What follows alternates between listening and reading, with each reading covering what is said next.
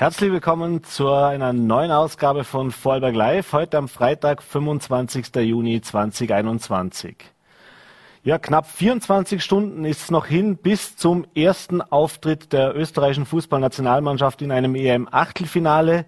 Für jeden Fußballfan, für jeden österreichischen Fußballfan sicher ein ganz besonderer Tag, der da morgen auf uns wartet. 21 Uhr geht's los äh, gegen Italien in Wembley in London und wie die Stimmung schon in London ist, wie kompliziert auch diese EM, vor allem jetzt hier in England ist, für die Teilnehmer, aber auch für die Presse vor allem. Das wollen wir uns jetzt mal anhören und ich freue mich sehr. Wir schalten nach London zum vorhin Sportchef Christian Adam, der die österreichische Fußballnationalmannschaft auf ihrem Weg bis London jetzt schon begleitet hat und hoffentlich vielleicht auch noch ein Stück darüber hinaus. Hallo Christian, schönen guten Abend nach London.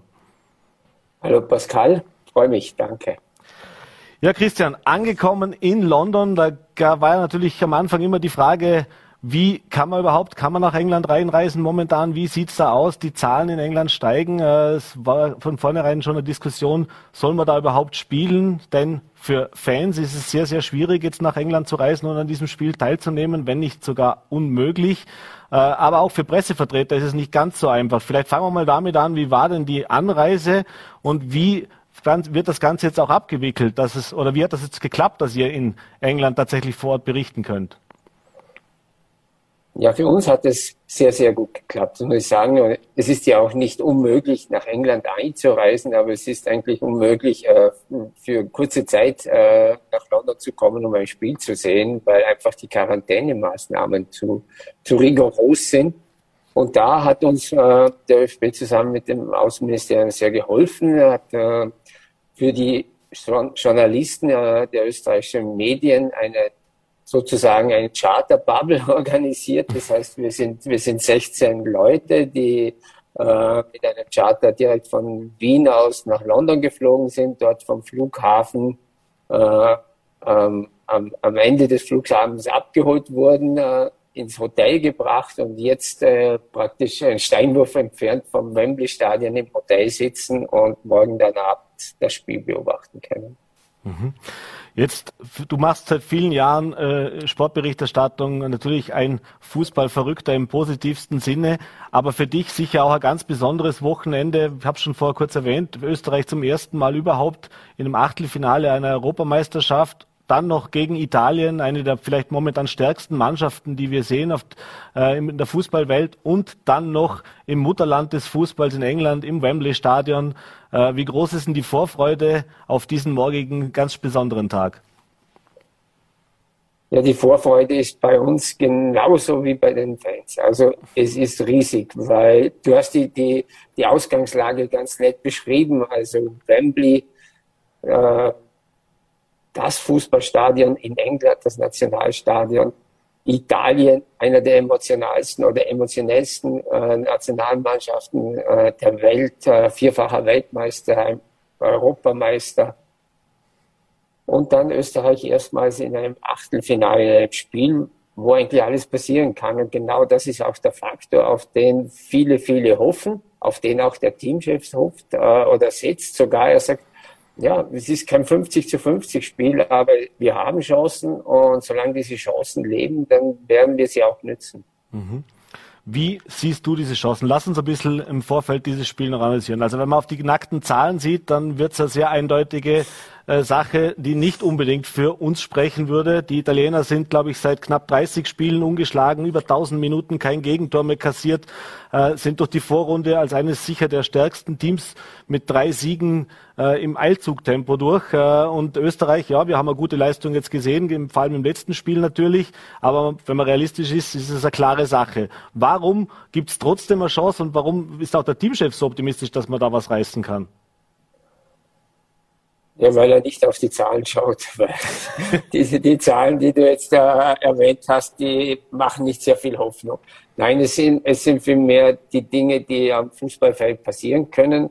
Und es ist auch der letzte Auftritt von Österreich bei dieser Europameisterschaft im Spiel gegen die Ukraine. Und zwar nicht äh, vom Ergebnis her, sondern von, von, von der Art und Weise, wie sie gespielt hat, wie leidenschaftlich sie gespielt hat, mit welchem Engagement und, und mit welchem Team Spirit. das, ist, das sind natürlich Dinge, die für jeden Teamchef äh, eine Grundlage dazu bieten, dass man, dass man dann auch taktisch Positionen ein bisschen verändern kann, um die richtige, die richtige Wahl für, für, für eine Mannschaft zu haben, die unheimlich stabil ist. Also wenn ich die Italiener jetzt gesehen habe und äh, sind ja auch, sie haben ja auch den Rekord gebrochen, dass sie als erste Mannschaft ohne Gegentor in die Gruppenphase eine Europameisterschaft überstanden haben. Also es ist schon sehr, sehr kompakt, was dort, was, was dort passiert bei den Italienern. Und da, da wird, wird sehr viel Fingerspitzengefühl, äh, wird es sehr viel Fingerspitzengefühl brauchen, um die richtige, um die richtige taktische Variante zu wählen. Mhm um die Taktik gab es natürlich jetzt auch immer wieder Diskussionen. Schon vor der EM, auch während der, äh, während der EM, während den Gruppen, äh, der Gruppenphase. Äh, was kannst du schon sagen oder was hört man schon so? Oder gibt es vielleicht schon erste Anzeichen, wie morgen Österreich spielen wird? Ob es da tatsächlich Änderungen gibt an der einen oder anderen Position oder auch vielleicht an der Aufstellung, also sprich an der taktischen Ausrichtung? Was man sagen kann, ist, dass äh, die Spieler, die zuletzt angeschlagen waren nach dem Ukraine-Spiel, alle fit sind. Das heißt, der Teamchef Franco Foda hat den Kader wieder zur Verfügung, äh, um, um auch aus, aus, diesem, aus diesem Fundus äh, zu wählen. Taktisch hat er diese Woche oder in den letzten Tagen in Seefeld wieder diese Dreierformation geübt. Äh, ich gehe dennoch stark davon aus, dass wir bei einer Vierer-Abwehrkette bleiben. Vielleicht ein bisschen verschoben äh, von, der, von der Formation her, aber vielleicht der Alaba ein bisschen, ein bisschen offensiver, kann ich mir vorstellen. Aber ja, im Endeffekt hat uns äh, Franco Foda immer wieder ein bisschen überrascht in den drei Spielen. Sein Teamchef, der variabel ist, der auf den Gegner eingeht, der sich die Gegner sehr genau anschaut, der, der auch äh, versucht, diese Taktik des Gegners äh, mit ganz speziellen Mitteln äh, zu, zu stören. Und, und da nimmt er sich, äh, da ist er dann schwer berechenbar, was die Aufstellung betrifft. Und deshalb würde ich es nicht wagen, jetzt zu sagen, wir spielen mit einer Viererabwehrkette oder einer Dreierabwehrkette. Ich tendiere noch zu Vierer. Mhm. Jetzt gab es auch, du hast vorher schon gesagt, äh, dieser Teamgeist, also sprich, dass man da wirklich eine Mannschaft gesehen hat, vor allem beim Ukraine-Spiel, die da füreinander gelaufen sind, die füreinander gekämpft haben. Das war ja auch einer der Punkte, die man im Vorfeld ein bisschen kritisiert hat. Das heißt, dass wir sehr, sehr viele Spieler haben mittlerweile, die international spielen, die, die auch erfahren sind, äh, die eine gute Qualität haben. Äh, in der Vorbereitung oder auch in den Spielen zuvor hat man oftmals das Gefühl gehabt, ja, da haben wir super Einzelspieler, aber eine wirkliche Mannschaft, dass das rund lief, das war so ein bisschen so, ja, da hat der Motor noch ein bisschen gestottert. Das haben wir jetzt tatsächlich im letzten Spiel anders erlebt. Äh, wie ist denn die Stimmung in der Mannschaft? Was hast du, was bekommt ihr da so mit? Und, und ist das jetzt tatsächlich über die Zeit dieses eingeschworene Team geworden? Erfolge schweißen zusammen. Das ist, das ist einmal eine, eine Grundsache, die, die im, im, Sport passiert. Äh, dass es Probleme gegeben hat, hat man im Vorfeld der Europameisterschaft gesehen. Aber dass auch der ÖFB äh, zusammen mit dem Trainerstab sehr viel äußeren Input noch äh, in die Mannschaft gebracht hat, äh, äh, sehr stark daran gearbeitet hat, aus diesen verschiedensten Charakteren, die in der Mannschaft sind, auch einen ein eingeschworenes Team zu bilden. Das, das ist auch Fakt und es scheint, dass es gelungen ist, äh, ja, doch für die EM und die ja immer bei Franco Foda unter dem, unter dem Zeichen historisch äh, gestanden ist oder noch steht. Äh, der historisch erste Sieg, der historische erste Einzug in eine K.O.-Runde. Ja, und so will man weitergehen, eine, eine Geschichte nach der anderen schreiben. Und von dort her wurde viel investiert in diesen Mannschaftsgeist und ja, wie gesagt, mit den Erfolgen kommt das natürlich oder funktioniert das natürlich viel leichter. Mhm. Bevor wir noch zum Abschluss natürlich zum Tipp kommen, noch zwei kurze Fragen. Das erste ist natürlich eben das Thema Fans, Zuseher im Stadion. Da erleben wir bei dieser EM jetzt natürlich ganz, ganz unterschiedliche Spiele mit ganz, ganz unterschiedlichen Atmosphären auch. Äh, von Ungarn mit ausverkauften 61.000 über Stadien, die eben nur halb gefüllt sein.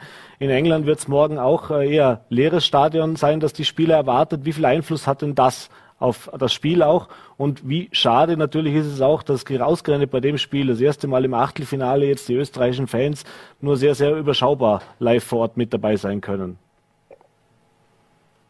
Persönlich kann ich nur sagen, ich leide mit den Fans, dass sie nicht hier sein können. Wir wissen zwar, dass sehr viele Österreicher im Großraum London leben und ich hoffe auch, dass viele da, davon äh, äh in, ins Stadion gehen werden, weil es gibt noch sehr, sehr viele Karten. Sowohl der ÖFB hat noch Karten über den ÖFB, als auch über die UEFA gibt es noch Karten.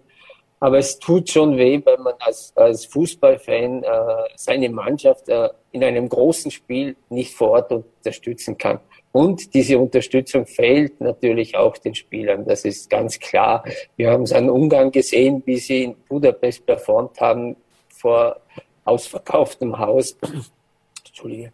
Äh, und es sind, es sind Dinge, die natürlich einen Einfluss nehmen äh, auf ein Spiel und da fehlen sie schon, diese Zuschauer. Mhm. Und generell jetzt so ein bisschen die Stimmung, du bist jetzt doch, du warst in Amsterdam, warst in Bukarest, jetzt in London, äh, erlebt man das mit. Das ist ja eine besondere EM, eben weil sie nicht in einem Land stattfindet, sondern man reist wirklich in unterschiedliche Länder mit unterschiedlichen Mentalitäten auch. Äh, wie hast du bis jetzt diese EM wahrgenommen? Ist es nicht nur aufgrund von Corona besondere EM, aber kann man auch sonst irgendwie sagen, dass vom Ablauf her, wie das Ganze funktioniert, wie ihr das erlebt? Ja, die Stimmung ist halt rund um die Spiele es gibt, es gibt, äh, ansonsten merkt man eigentlich sehr, sehr wenig. Ich, wenn wir nur davon ausgehen, meine Anreise heute nach London, da bekomme ich natürlich überhaupt nichts mit in dieser Millionenstadt äh, auf dem Weg vom Flughafen ins Hotel. Also da ist nichts von Sp Stimmung zu spüren. Im Stadion, rund ums Stadion, rund um den Spieltag spürst du schon die, die Stimmung, die eine solche Fußball-Europameisterschaft normalerweise ausstrahlt. Aber wenn ich an Rumänien, an Bukarest denke, ein Land, das nicht bei der Europameisterschaft ist, hat mehrere Gruppenspiele und auch jetzt ein Achtelfinale.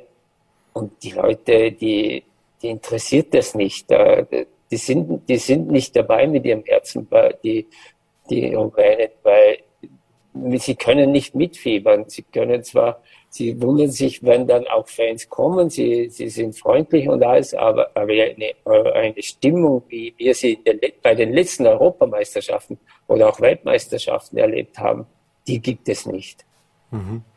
Also vielleicht ein, ein Lerneffekt für die kommenden äh, Bewerbe, dass man das wieder eher auf einen nationalen Event setzt, äh, wo eben auch diese Stimmung dann im Land überschwappen kann, wenn ich dich richtig verstehe. Ganz klar, das ist äh, auch die UEFA hat das sehr, sehr schnell begriffen, dass das nicht funktioniert. Äh, dieser Gedanke zwar vielleicht einmal einmalig war und, und, und auch äh, ja irgendwo dem europäischen Gemeinschaft äh, zugute liegt, aber, aber, aber als, als, als stimmungsvolles Großereignis kann das nicht passieren. Und äh, das wird auch in drei Jahren bei der Europameisterschaft in Deutschland stattfindet, ganz anders sein wieder. Mhm. Ja, du, für dich geht es jetzt heute noch weiter ins Stadion zur Pressekonferenz. Da sind wir schon ganz gespannt, was da auch rauskommt. Aber bevor ich dich jetzt entlassen kann, natürlich noch deine Frage. Der Klassiker, dein Tipp fürs Spiel morgen, den wir natürlich gleich dann auch in unser Tippspiel einfließen lassen werden. Was ist, denkst du, ist möglich und was ist dein Tipp? Wenn ich ehrlich bin, dann hoffe ich morgen auf einen sehr langen Abend auf ein Elfmeterschießen. das, das wünsche ich mir. Äh, wir wissen, dass die Italiener noch kein Gegentor bekommen haben. Also mehr wie eins werden wir nicht schießen. Das heißt, wir werden mit 1 zu 1 ins Elfmeterschießen gehen. Und Torschütze? Jetzt wird es aber kritisch. muss dich ein bisschen, muss ja, ein bisschen äh, aus der Reserve mir gefällt, mir gefällt der Sabitzer, der gefällt mir wirklich sehr, sehr gut bei dieser Europameisterschaft und ich hoffe, es gelingt ihm das Tor gegen Italien. Immerhin wird er auch von Milan beobachtet, also es könnte der Türöffner für ihn nach Italien sein. Also ich tippe mal auf ein Sabitzer-Tor.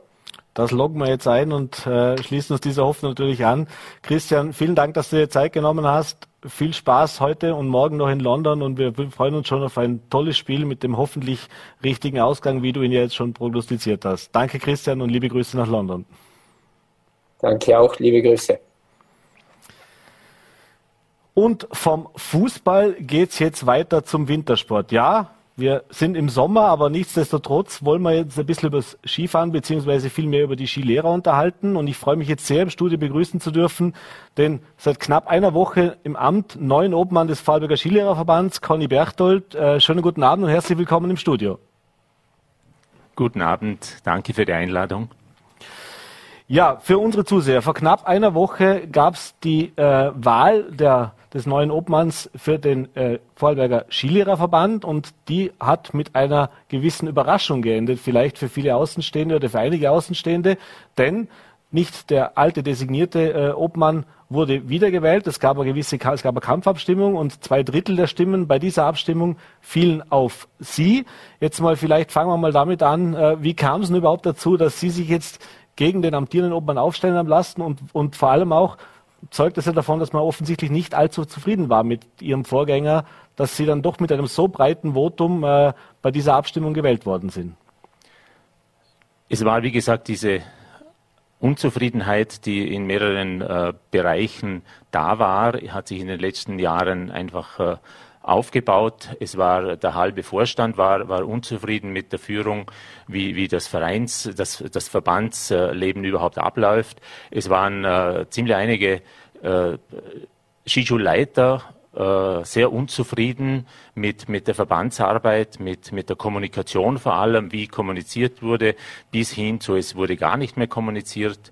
Äh, es, es, gab Unzufriedenheiten im äh, Ausbildungsteam und das ist doch eher der, der Kernbereich eigentlich des, des Verbandes.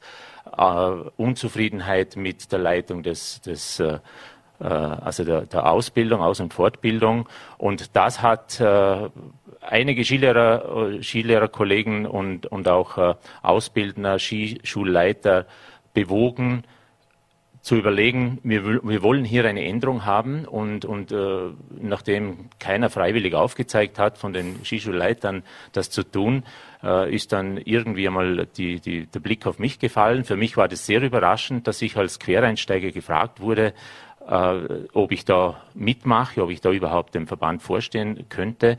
Quereinsteiger ich kenne die Materie sehr gut. Ich kenne auch die inhaltliche Geschichte eines, eines äh, Skilehrers und der, und der Skilehrerausbildung sehr gut, aber in einem anderen Bereich, weil ich eben aus dem, aus dem schulischen Ausbildungsbereich komme.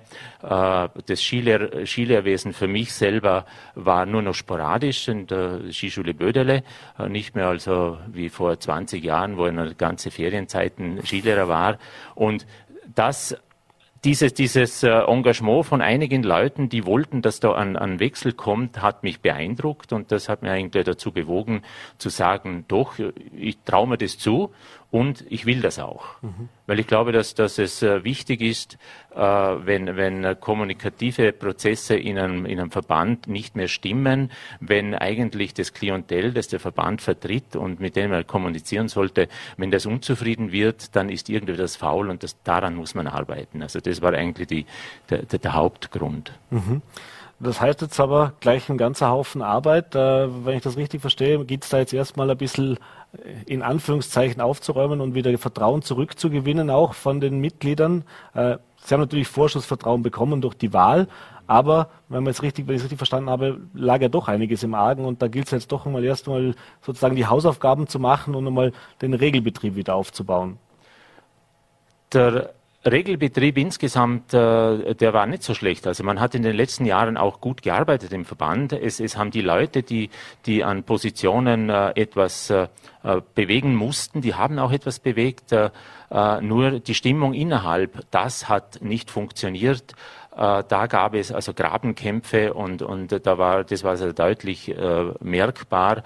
Und da, da gilt es anzusetzen. Mhm. Äh, wir werden nicht großartig jetzt äh, Dinge verändern, weil viele Prozesse, die laufen im Verband, die gelaufen sind, die sind gut, die werden wir weiterführen, äh, aber die Kommunikation untereinander, die soll anders werden. Mhm. Also ich vertrete eher so eine demokratische, partizipative Kommunikation, wo alle Leute, die, die etwas machen, und etwas einbringen wollen, die sollen auch gehört werden. Mhm. Und die sollen sich auch, auch einbringen können. Und, und äh, ich verstehe mich selber als eher an einer, der, der diese Prozesse leitet, so ein Demokrat nach innen und dann nach außen natürlich ein Zugpferd. Ich hoffe, dass ich das sein kann. Äh, jetzt war natürlich das herausfordernde, oder fast eineinhalb Jahre jetzt waren doch sehr herausfordernd, auch für die Skilehrer natürlich, äh, in Zeiten von Corona mit kaum, kaum bis kein Wintertourismus. Äh, das heißt, da dementsprechend natürlich auch wenig, äh, wenig Arbeit, wenig, wenig Betrieb in den Skischulen. Äh, wie viel hat denn das auch dazu beigetragen, dass die Stimmung natürlich generell jetzt einfach ein bisschen schwieriger ist? Dieser, dieser Prozess des Wandels, dass man, dass man eine Liste erstellt, um gegen, den, gegen einen amtierenden Obmann mit seinem Team anzutreten, das ist vor Corona schon passiert. Mhm. Es wären ja die, die Wahlen wären schon vor mehr als einem Jahr äh, hätten stattgefunden, wenn nicht kurzfristig wirklich Corona zugeschlagen hätte und man das einmal ein Jahr verschoben hätte. Es war alles schon gerichtet für äh, äh, so eine Wahlauseinandersetzung vor einem Jahr. Mhm. Und äh, Corona hat insofern dann das Ganze noch ein bisschen verstärkt, weil auch da äh, Dinge, die, die eigentlich über kommunikative Schiene laufen sollten mit dem Verband, mit den Skischulen, äh, nicht so stattgefunden hat, wie das äh, manche gerne gehabt hätten. Das hat wahrscheinlich das Ganze noch ein, ein bisschen verstärkt. Mhm. Kommen wir von der Vergangenheit in die Zukunft. Äh, es gibt natürlich auch Ideen, äh, Dinge, die Sie sagen, die möchten Sie gerne angehen, die muss man, die müssen auch angegangen werden, um zukunftsfit auch zu werden. Was ist denn so, sage jetzt mal der Painpoint, was ist denn so der größte, das, das größte, die größte Baustelle sozusagen, die man, die man, die man entdeckt hat oder die man auch hört von den Kollegen, was die nächste oder was die Zukunft auch anbelangt. Denn natürlich, wie alles, ist auch der, der Wintersport im Wandel. Auch da verändert sich sehr, sehr viel, hat sich auch schon sehr, sehr viel verändert, äh, dass man eben auch in Zukunft einen fachlich guten, einen umfassenden und vor allem eben auch einen State of the Art, also sprich einen modernen Skischulbetrieb oder Skilehrerbetrieb äh, aufrechterhalten kann. Es gibt eigentlich äh, zwei große Punkte, die, man, die ich angehen möchte. Das eine ist die, die Verbandsarbeit insgesamt, dass hier äh, äh, der Vorstand auf breitere Beine gestellt werden soll, indem wir über eine Statutenänderung auch zumindest eine weitere Person hinzufügen wollen, um eigentlich auch hier im Vorstand schon ein bisschen mehr Demokratie hineinzubringen. Und, und die Kommunikation innerhalb der Gremien und, und zwischen den Gremien äh, auch äh, äh, zu verstärken, indem man regelmäßige äh, Regelmäßigkeit einzieht, damit sich jeder, äh, der, der irgendwie tätig ist im, im, im äh, Verband als Funktionär, auch angesprochen fühlt und, und äh, immer wieder äh, mithilft, dass es äh, richtig, äh, also, also dass es vorwärts geht. Äh, die zweite, die zweite Geschichte ist äh, dass, dass diese, diese nicht so gute Stimmung, die im, im, Ausbildungsteam mit dem Ausbildungsleiter geherrscht hat, dass wir hier wieder positiv nach vorne arbeiten. Äh, wir wollen äh, eine Ausbildung machen, die wieder sehr stark geprägt ist von Vorarlberger Input mit einem österreichischen äh, Skilehrwesen im äh, Skilehrplan im Hintergrund. Das soll auch das Außenbild des, Ver des Verbandes wieder werden. Und, und in ganz Österreich wollen wir dieses positive Außenbild eines starken und, und einheitlichen Verbandes wiederherstellen. Das sind so die zwei großen Punkte, die es anzugehen gilt. Aber wie gesagt, es, es, geht jetzt nicht darum, dass man Strukturen zerstört und alles neu baut, sondern nur in Bestehendem, was schon gut gut funktioniert hat, äh, dass man das äh, weiter bestärkt, aber auch immer kritisch hinterfragt und dann entsteht vielleicht äh, etwas Neues. Mhm. Apropos Ausbildung, wie sieht es da aktuell aus? Wenn wenn man jetzt so die letzten Jahre Monate verfolgt hat, da auch immer wieder die Berichterstattung, dann hat man so das Gefühl, Einheimische, also sprich tatsächlich der, der Nachwuchs an Skilehrern aus der, aus der Region, also bei uns jetzt konkret aus Vorarlberg, äh, reicht offensichtlich in vielen Bereichen gar nicht aus, um diesen Bedarf zu decken. Äh, man hört immer, dass immer mehr auch ausländische Skilehrer sozusagen über die Saison dann immer wieder ins Land kommen, um hier äh, tätig zu werden.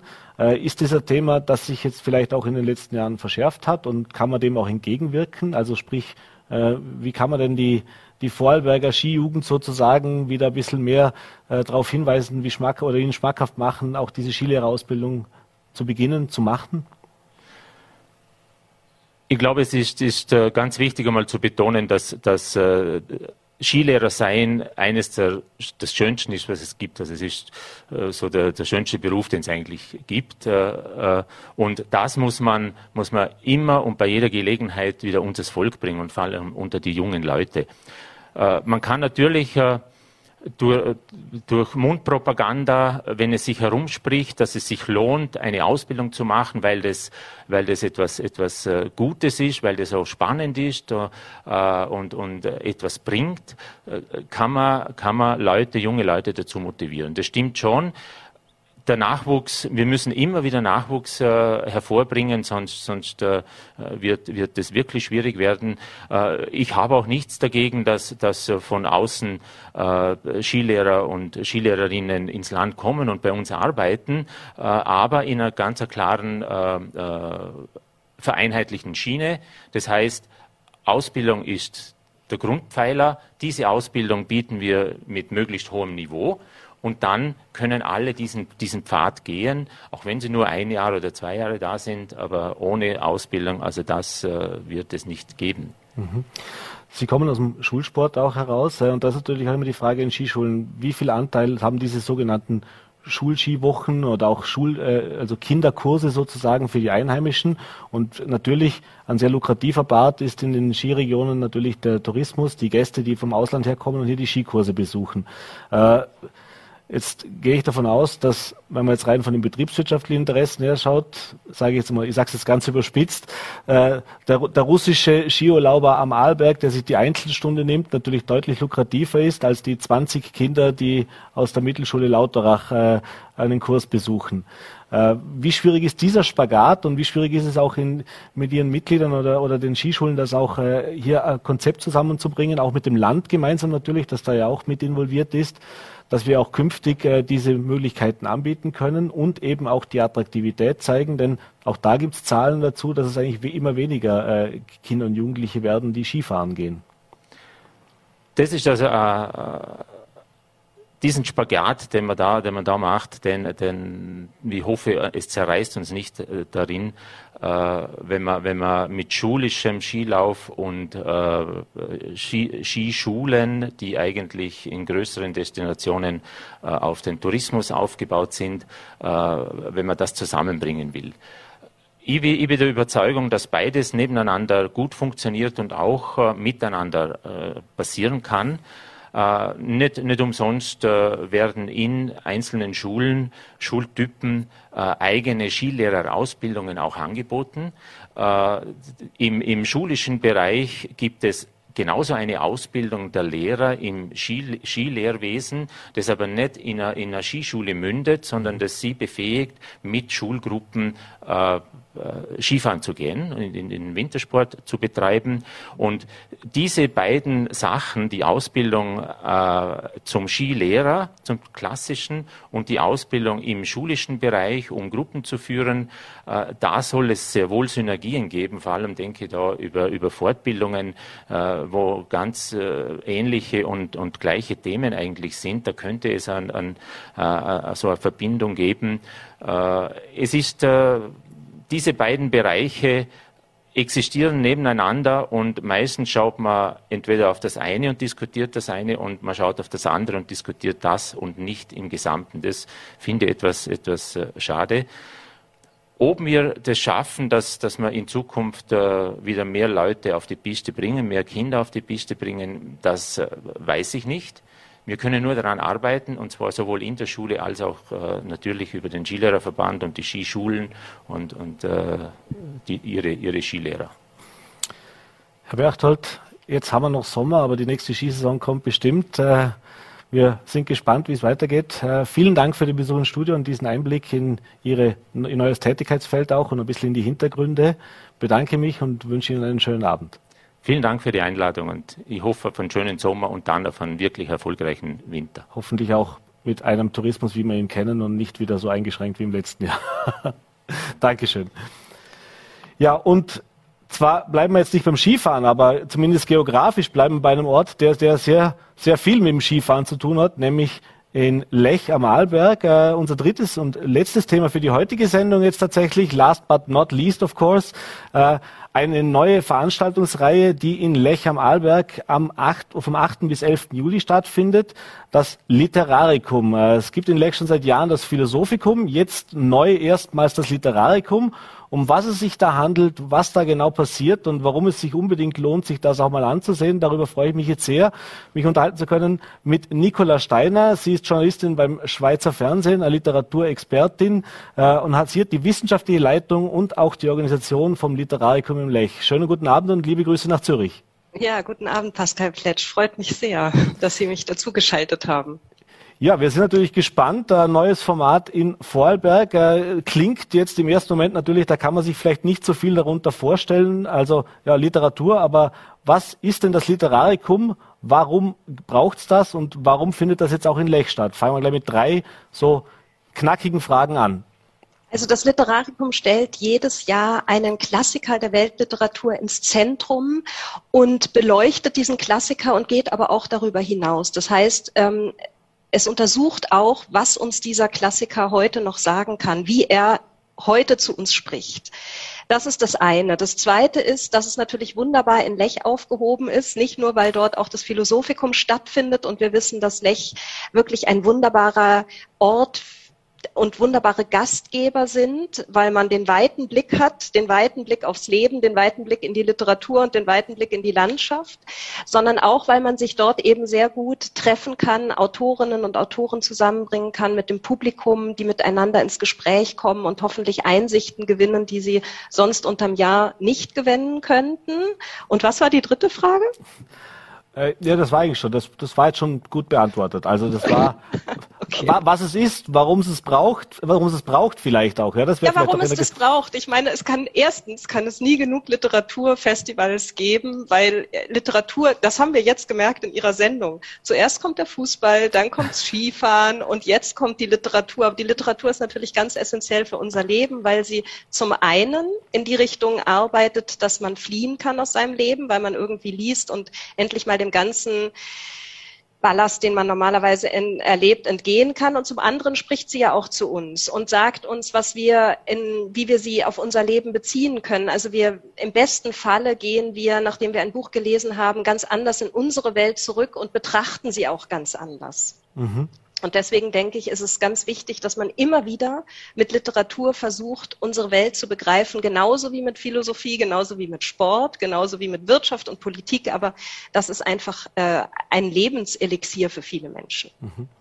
Hat sich da im letzten Jahr, vielleicht in diesem Corona-Jahr auch was geändert? Natürlich, die Menschen waren ein bisschen mehr bei sich. Äh, das heißt, auch Literatur, das Lesen hat vielleicht eine, hat eine größere Bedeutung auch gewonnen. Also ist das was, wenn wir was Positives mitnehmen ja, wollen aus dieser die Pandemie? Die Hoffnung hat man natürlich immer, dass das Lesen an Bedeutung gewinnt. Und ich denke, die Zeit zumindest hatten viele, um sich auch wieder ein gutes Buch zur Hand zu nehmen und neu über das Leben nachzudenken. Ähm, grundsätzlich hat natürlich die Literatur immer einen schweren Stand und deswegen ist es es so wichtig, dass man zu den Menschen geht und dass man auch mit den Autorinnen und Autoren irgendwie die Möglichkeiten schafft, dass sie ins Gespräch kommen mit dem Publikum und wirklich das Ganze zum Ort der Begegnung und zu einem Erlebnis macht. Ich denke, das ist schon ganz wichtig. Und die Kulturbranche hat natürlich jetzt im Corona-Jahr also wirklich massiv gelitten. Das muss ich niemandem erzählen. Das kann sich jeder denken. Dass, wenn Lesungen ausfallen, ist das für Autorinnen und Autoren ein ganz wesentliches Standbein der ihrer Einkünfte und zum Teil sehr existenziell. Mhm.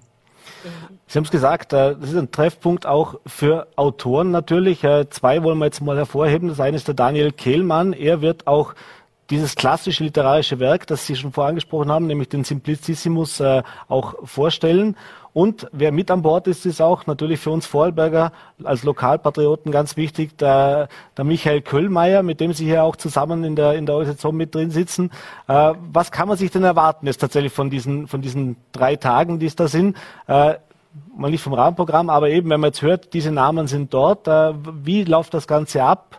Was ja, wird da passieren? Also Michael Köhlmeier ist ja das, das ist das große Glück an der ganzen Geschichte, ist der Ideen Stifter und Geburtshelfer dieses Literarikums. Er hat wunderbare Kontakte nach Lech. Er war damals auch bei der Gründung des Philosophikums dabei. Und natürlich ist es schön, eine Ergänzung zum Philosophikum zu finden und auch die Literatur ins Zentrum zu stellen. Das ist natürlich für einen Schriftsteller wie Michael Köhlmeier ähm, auch ein gewisses Interesse. Und äh, insofern wird er gemeinsam mit Daniel Kehlmann ähm, den Abend das, das Literarikum eröffnen am Donnerstagabend. Daniel Kehlmann wird etwas dazu sagen, wie er zum Simplicius Simplicissimus steht, also dem großen Werk von Hans-Jakob äh, Christoffel von Grimmelshausen. Und wir werden eben wirklich danach fragen, was, wie dieses Werk, was ja wirklich mehrere Jahrhunderte alt ist, heute noch zu uns spricht. Ähm, und man muss sich das mal vorstellen, als seinerzeit im 17. Jahrhundert der Simplicius erschienen ist, da war der ein Bestseller. Das heißt also, ähm, der hat sich verkauft wie warme Semmeln, wurde auch von ganz vielen Autoren nachgeschrieben und ähm, hat ja ganz vieles, trägt ganz vieles in sich. Also ähm, satirisches, erbauliches, erziehungskritisches, natürlich auch, es ist ein Kriegsroman, ein Schelmenroman, abgesehen von den ganzen Ferkeleien, die vielen Lesern damals gefallen haben dürften. Und gerade als Kriegsroman finde ich ihn in unserer Zeit besonders spannend und aber auch erschütternd, weil wir ja auch in einer Zeit leben, in der Krieg Gewalt und Migration also sehr dominant sind. Und ähm, wenn man dann auf eine der bewegtesten Epochen unserer Geschichte zurückblickt, dann kann man den Blick auch wieder in unsere Gegenwart zurückwerfen. Und deswegen kommt unter anderem auch am Freitag der deutsche Journalist und Kriegsreporter Wolfgang Bauer und wird mit Raul Schrott beispielsweise über sein Erleben in den Kriegsgebieten dieser Welt berichten. Und wir zeigen Fotos von seinem Kollegen Andi Spira aus Afghanistan. Die waren jetzt beide gerade wieder also letzte Woche sind sie zurückgekommen dort. Und das ist dann sehr spannend, weil man dann wirklich den ganz deutlichen Bezug zur Gegenwart auch herstellt. Mhm. So, können solche Veranstaltungen äh, auch dazu beitragen, dass man eben das Interesse und auch den, den Blick für klassische Literatur wieder ein bisschen mehr in den Fokus rücken kann. Denn wenn man jetzt ehrlich sind, der Großteil der, der auch der Leser in diesen, in diesen, in unseren Ländern, äh, die, die lesen natürlich jetzt eher moderne Literatur, dass man sich jetzt wirklich mal einen Klassiker mehrere Jahrhunderte alt vornimmt, das ist eher die Ausnahme. Da sind wir ein eher kleiner Kreis an Personen, die sich wirklich diese Zeit und Mühe auch nehmen. Aber man sieht, Sie haben es gerade gesagt, dass man tatsächlich auch aus diesen Klassikern viel in die Moderne mit übernehmen kann. Ja, also das Schöne an, an Klassikern ist ja, dass sie universell sind. Das heißt, sie haben eine zeitlose Gültigkeit und sie haben gewissermaßen den erbarmungslosesten aller Kritiker überstanden, nämlich die Zeit. Und sie sind eben so zeitlos, dass man sie auch heute noch in unserer Gegenwart lesen kann. Und was ich sehr schön finde, ist, dass wir ja zeitgenössische Autorinnen und Autoren einladen, um quasi mit Ihnen über diese Klassiker zu sprechen. Also am äh, Samstag spreche ich beispielsweise mit der Büchnerpreisträgerin Felicitas Hoppe ähm, über kindliche Neugier und Narrentum in der Literatur. Und sie selber sagt, dass der Simplicius für sie wirklich ein Lebensbuch ist, was ihre Literatur nachhaltig geprägt hat. Und ähm, da schafft man dann wirklich den Bezug zur Literatur heute. Und ich denke, das ist wirklich eine tiefen Dimension, die man mitnehmen kann, wo man dann hoffentlich auch anders dieses Festival verlässt, als man gekommen ist. Ja, also dieses Universelle, denke ich, ähm, ist schon ein großer Reiz, um sozusagen auch das, woher wir kommen, besser zu verstehen. Also mhm. Raul Schrott zeigt uns beispielsweise auch die Stationen der Literatur, wo sie herkommt. In diesem Jahr wird er über das Gilgamesch-Epos und die Sumerer sprechen. Und da machen wir natürlich eine ganz große Zeitschiene auf. Und ich denke, das ist wirklich etwas, was Literatur gut kann, dass sie Zeiten überwindet und mhm. Welten überwindet. Und da ist der Simplicius natürlich ein, ein sehr gutes Beispiel. Mhm. Sie haben jetzt schon ganz viele Programmpunkte erwähnt, aber es gibt natürlich auch ein Rahmenprogramm rundum. Natürlich äh, in Lech am Arlberg, äh, ich habe gelesen, äh, Gerichte wie Gedichte und Gedichte wie Gerichte. Da kommt jetzt mir als dem, wie soll ich sagen, äh, kleiner Feinschmecker natürlich auch gleich das Glänzen in die Augen. Also was gibt's denn abseits von diesen Vorträgen, Diskussionsrunden noch in Lech zu erleben?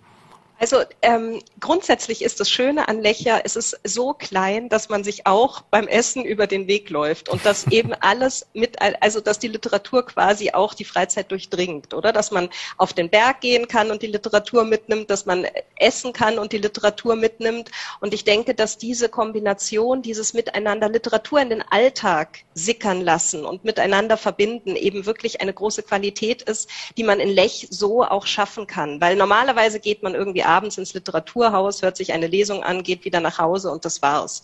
Aber dass es wirklich über ein paar Tage alles mitschwingt und geprägt ist von den Autorinnen und Autoren und den Themen, die aufgefächert werden, das ist, denke ich, eine wirklich große Qualität von so einem mehrtägigen Festival in einem kleinen Ort wie Lech. Mhm.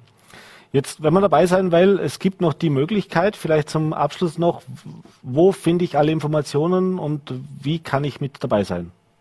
Also ich hoffe, dass ganz viele Menschen mit dabei sind, weil wenn, der, wenn das Publikum fehlt, macht, macht die ganze Veranstaltung nur halb so viel Spaß. Ähm, also Karten gibt es beim Tourismusverband Lechzirs. Einfach auf die Homepage gehen und bestellen oder im Internet als in der Suchmaske Literaricum Lech eingeben. Und da kann man sowohl Einzelkarten für die Veranstaltung bestellen als auch Tagespässe. Und ich mhm. würde mich sehr freuen, wenn ganz viele Menschen kommen, weil es, ich glaube wirklich, es lohnt sich. Ich habe wahnsinnige Freude daran.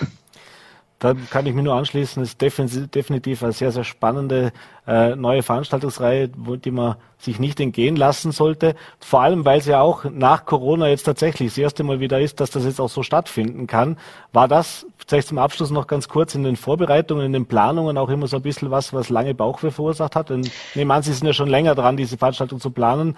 Ja, da war ja nicht so ganz klar, hm. was man machen kann und was ja. nicht. Also ich bin wahnsinnig froh, dass es sich zu unserem Glück entwickelt hat und dass wir jetzt bis zu 100 Personen ähm, in die Veranstaltungen lassen können, dass überhaupt alles nicht digital, sondern vor Ort stattfindet. Das, äh, also das ist wirklich, finde ich, ähm, das Allerschönste. Und ich habe auch festgestellt, dass die, das Bedürfnis nach Zusammenkunft und Zusammenkommen jetzt wirklich besonders groß ist. Also insofern ein guter Start in den Sommer. Wunderbares Schlusswort. Ein guter Start in den Sommer. Da freuen wir uns schon drauf. Wir sind sehr gespannt. Ich freue mich auf Anfang Juli. Frau Steiner, vielen Dank, dass Sie sich die Zeit genommen haben. Liebe Grüße nach Zürich und bis bald in Lech am Arlberg. Vielen Dankeschön. Dank, Herr Pletsch. Ade. Ja, meine Damen und Herren, und das war's mit der heutigen Ausgabe von Vorarlberg Live. Mir bleibt nur noch übrig, Ihnen ein schönes Wochenende zu wünschen. Allen Fußballfans da draußen natürlich sei es morgen ein schönes Fußballfest mit hoffentlich dem richtigen Ausgang. Ich hoffe, es hat Ihnen gefallen. Wenn Sie mögen, gerne wieder Montag 17 Uhr auf Voller.at, VNRT und Ländle TV. Bis dahin, machen Sie es gut, bleiben Sie gesund und ein schönes Wochenende.